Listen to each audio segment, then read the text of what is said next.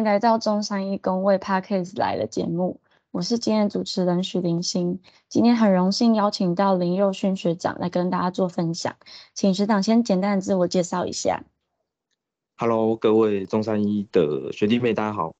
我我是林佑勋，我是九十六级的学长，那毕业于诶民国一百年，毕业之后我有就是很顺利的考上研究所，那在中兴大学有。哎，读了一些时间之后，我就去当兵啊。退伍之后就返回家乡从事金融金融业的工作，边工作边考试，边考国家考试。那有幸的在一百零七年有考上那个公务人员，就是高补考都有考上。呃，目前任职于台南市政府环境保护局，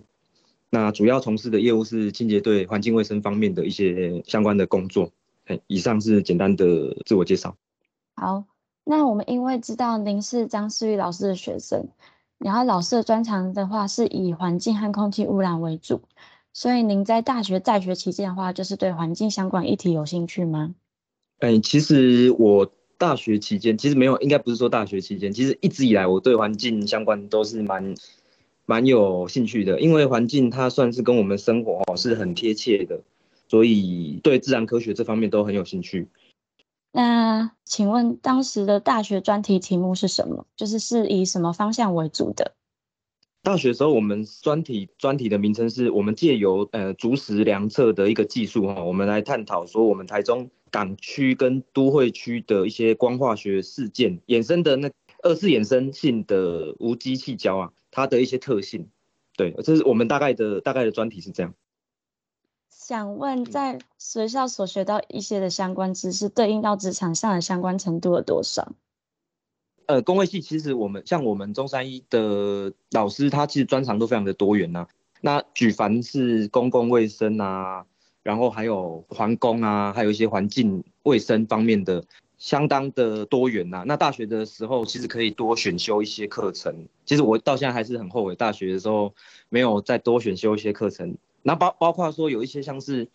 呃，环安卫的，像劳安劳安那一块的，其实我那时候我们以前毕业的时候，我的学分是够可以去考那个，就是劳安那边甲级的证照。然后，所以我也其实很鼓励大家，就是多方面学习啊。在你还没有确定说你未来想要从事什么工作之前，其实我们，呃，中山一的工位系，它其实学的东西是很多元的。那大家就是从很多元的面向中找到一个。自己比较有兴趣的一个方向去做多加的专精，那其实多方面的学习对未来呃，尤其是从事公职来说，其实是呃帮助很大啦，就是很有注意这样。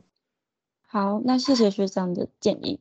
那想问，就是当初大学毕业之后，您怎么去做未来的出路选择？像是要继续攻读研究所啊，还是进入职场，或是考公职呢？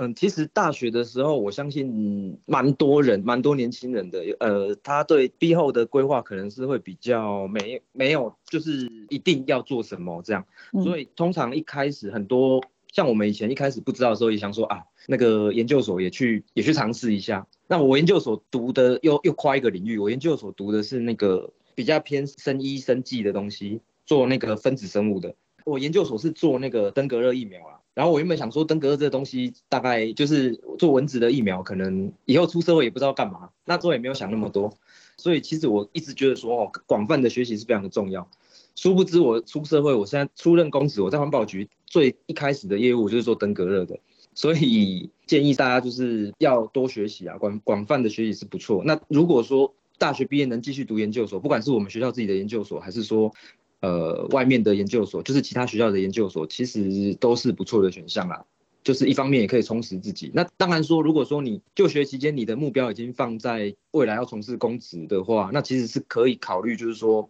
就开始准备公职，因为公职跟研究所好像考试的科目会比较多一些啊。所以也有人是边准备研研究所边边去考公职，所以就看大家的能力跟大家的兴趣，还有说可以接受的程度到。什么样的一个状况？这样就是自己衡量啊，哎呀，依自己自身最适合的那种方式去去做就对了。那想问，就是当初为什么就是去考研究所的时候，想要跨领域呢？去做这个尝试和这个改变？呃，因为我们大学的时候主要是做那个，哎，因为张旭老师他学他的是比较偏皇宫的啦，皇宫的领域。然后，因为工位其实它的工位系的一个主轴其实是在公共卫生啊。那公共卫生，我们一般的普罗大众，他对工位的一个定义可能会觉得说啊，你们就是生统流病要很强啊之类的。其实我生统流病以前是学的还可以啦。然后皇宫的部分，其实我那时候对皇宫也蛮有兴趣的，只是说因为研究所的考试。那时候其实就很也很单纯啊，我们就是去看那研究所的考试科目，那几个考试科目是我们比较比较有兴趣的，然后又觉得说，哎，其实我们皇宫的那些实验也做过了，那再跨个跨个领域学个分身啊，哦，那其实也还蛮有趣的。所以那时候其实是想说，也还是在搜寻说，到底自己是想要在哪一个定位啦，也是有一个想法是说，我多学几个跨一些领域来学习哦，对自己未来还是会比较有帮助啦。哦，原来。那因为你目前是在台南环保局工作嘛，想问为什么选择是在环保局工作？哦，因为那个高普考报的考试科目是环保技术，环保技术它大多分发都是分发在各县市的环保局，嗯，或者是中央的环保署。对对对，然后所以变成说，如果可以的话，我也蛮蛮想到其他单位去尝试一下啊，只是说因为考试，你高普考的考试就是说它。你考哪一个类组之后，就会分发到相关的直系去工作，这样，所以就就被分到台南环保局。那就是当初是为什么想要考高高普考？哦，其实我我是住台东啦，然后因为东部它主要都是以观光啊或者是军工教为主啦。那考量到说我未来的就业，其实要发展的话，还是只有两条，就是走军工教或者是国营事业。好，或者是一些金融的体系，比如说像银行，嘿，所以其实我退伍我回家乡，我第一份工作我是在产险公司上班。那后来我边上班我边考试，又考到银行，我有去台北的银行工作一年。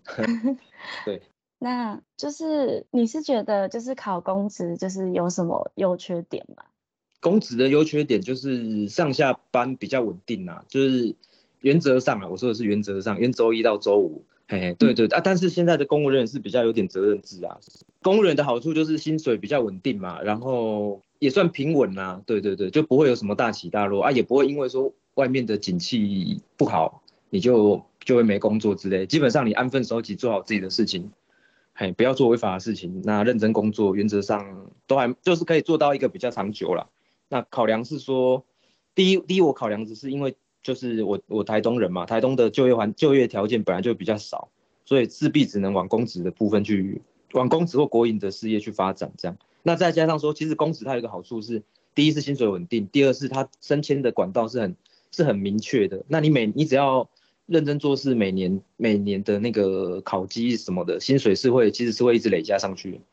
虽然没办法像那个。外面的一些，比如说大企业，比如说台积电啊那种的，就是年收入可以好几百万，但是就是算稳，第一是稳定啊，然后对身体相对也比较好一些。其实有的时候再换一个比较宏观的角度来说，其实，在公部门做事情，有的时候当你的当你的能力到一定的条件的时候，你是可以去做一些对国家对社会比较有利的一些政策的推动啦。对啊，你可以想很多一些政策啊，或者是一些计划来做，那个其实是比你在私人公司做的，哎，私人公司算是比较为自己公司、为自己的小单位在创造利润啊。然后在公部门是你可以做一些事情，是让社会大众很很有感的。比如说我今天推一个什么政策，比如说垃圾不落地，比如说我们这台南最最近有在做一些，比如说像是我们有做那个市容市容的美观，所以我们广告啊、选举旗帜我们。就是会有严格的取缔，就是你有一些政策去推广，你可以亲眼的看到说，哎，我这个政策，我们我们在执行这个政策，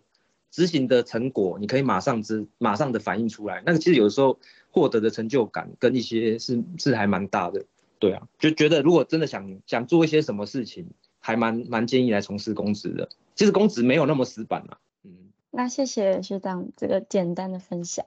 那想请问，就是目前是在哪一个部门吗？就是可以跟大家分享一下工作内容大概有什么？我目前是在那个亲近家园管理科。那我我们主要工作就是管理那个清洁队的业务啦，就像是举凡是说垃圾车，然后一些环境卫生的问题，然后还有人员哦，清洁队员的一些，比如说他的他的一些治安卫的一些问题，嘿，然后还有一些民众陈情案件，大概是这样。那因为目前环保局有，尤其是清洁队，目前因为新冠肺炎的关系，清洁队是有在支援一些像是像新冠肺炎消毒。嗯，之前就是事件比较大的，就是像登革热，当然有在做登革热的消毒跟防治啊。嗯，这个消毒工作也是在我的一些业务项目里面。好，那谢谢学长简单的分享。那想问学长，因为您是当初高考跟补考都有考上嘛？当初是怎么？就是您说你有边工作边考试嘛？想问什么？什么做准备？你要怎么做平衡啊之类的？像是准备多久？然后如果我们也想去考的话，会有什么建议呢？哎，其实环境类的考试哈，其实它的面向比较广。它的其实考题也出的蛮火的，所以说要多方面的去阅读啦。那我那时候是因为我不太想有太就是太重的经济负担，所以我那时候就是先最早最早是从刚退伍是在我家附近的一间那个产险公司，我在那边大概做了一年左右啊，存了一点钱啊，我那时候就有边工作边考试，考到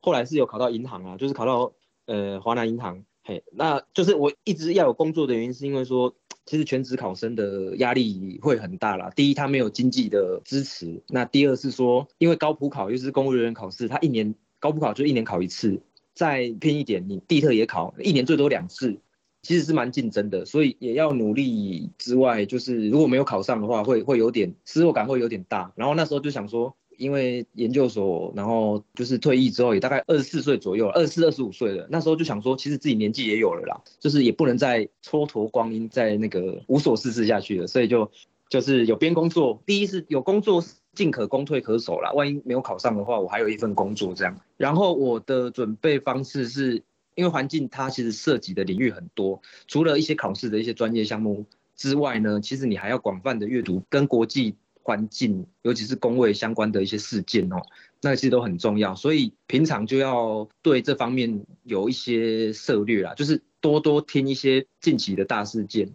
还有一些国际上的新闻，这都很重要。然后心有余力的话，也要看一下法规，把一些环评的法规看一看。原则上，其他的部分像是一些环境。环境卫生啊，然后环境化学啊，环境微生物这些，这些其实大学的课程都有了。所以如果大学的时候没有太鬼混，有在看书的话，多少会有一些 background 啊，会有一些底子在。所以在准备那些科目起来，就会你会发现说，哎，其实那些东西以前都有学过。然后我都是当下班的那个课后读物在看。其实环境类就是有一个好处，就是说他们的科目都很跟你生活息息相关，你就当做你下班回家在看一个小说的那种心情。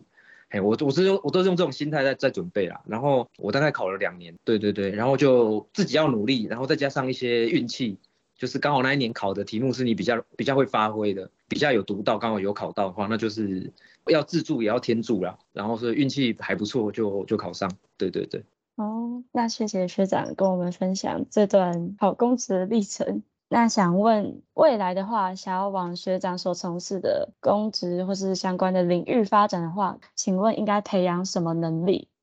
能力，我觉得，因为目前公职它其实有点变相是有点已经变得有点责任制了，就是你要把你事情做完才可以下班了。像我自己就是本身就是打从进公职，我的想法就是我一定要把事情做好，我才会就是要培养自己的。首先是第一要有责任心，第二是要有坚强的意志力。包括你去考公职，要准备一个坚强的意志力，这样就是不考到绝不罢手，这样就是要坚持要努力啦。其实我都觉得说。你在准备在读书的时候，你会觉得科目很多，但是其实有的时候坚持下去，往往就会有意想不到的成果。我就是觉得要坚持，然后培养自己广泛学习，尤其是像环境啊，或者是我们像本身工位，它真的领域就很多个面向，很多元呐。所以好的话是，如果你有兴趣的话，其实你每方面都学习，其实你的你的大脑是很灵活的，因为你你已经习惯了在这么多的领域啊，这么多的知识都摄取到，所以其实你的思考是很很灵活的。你不会很局限在说，我只有在一个，比如说在一个环在一个流病的领域，其实你是很广泛的学习，对对，所以其实这是我们的优势啊。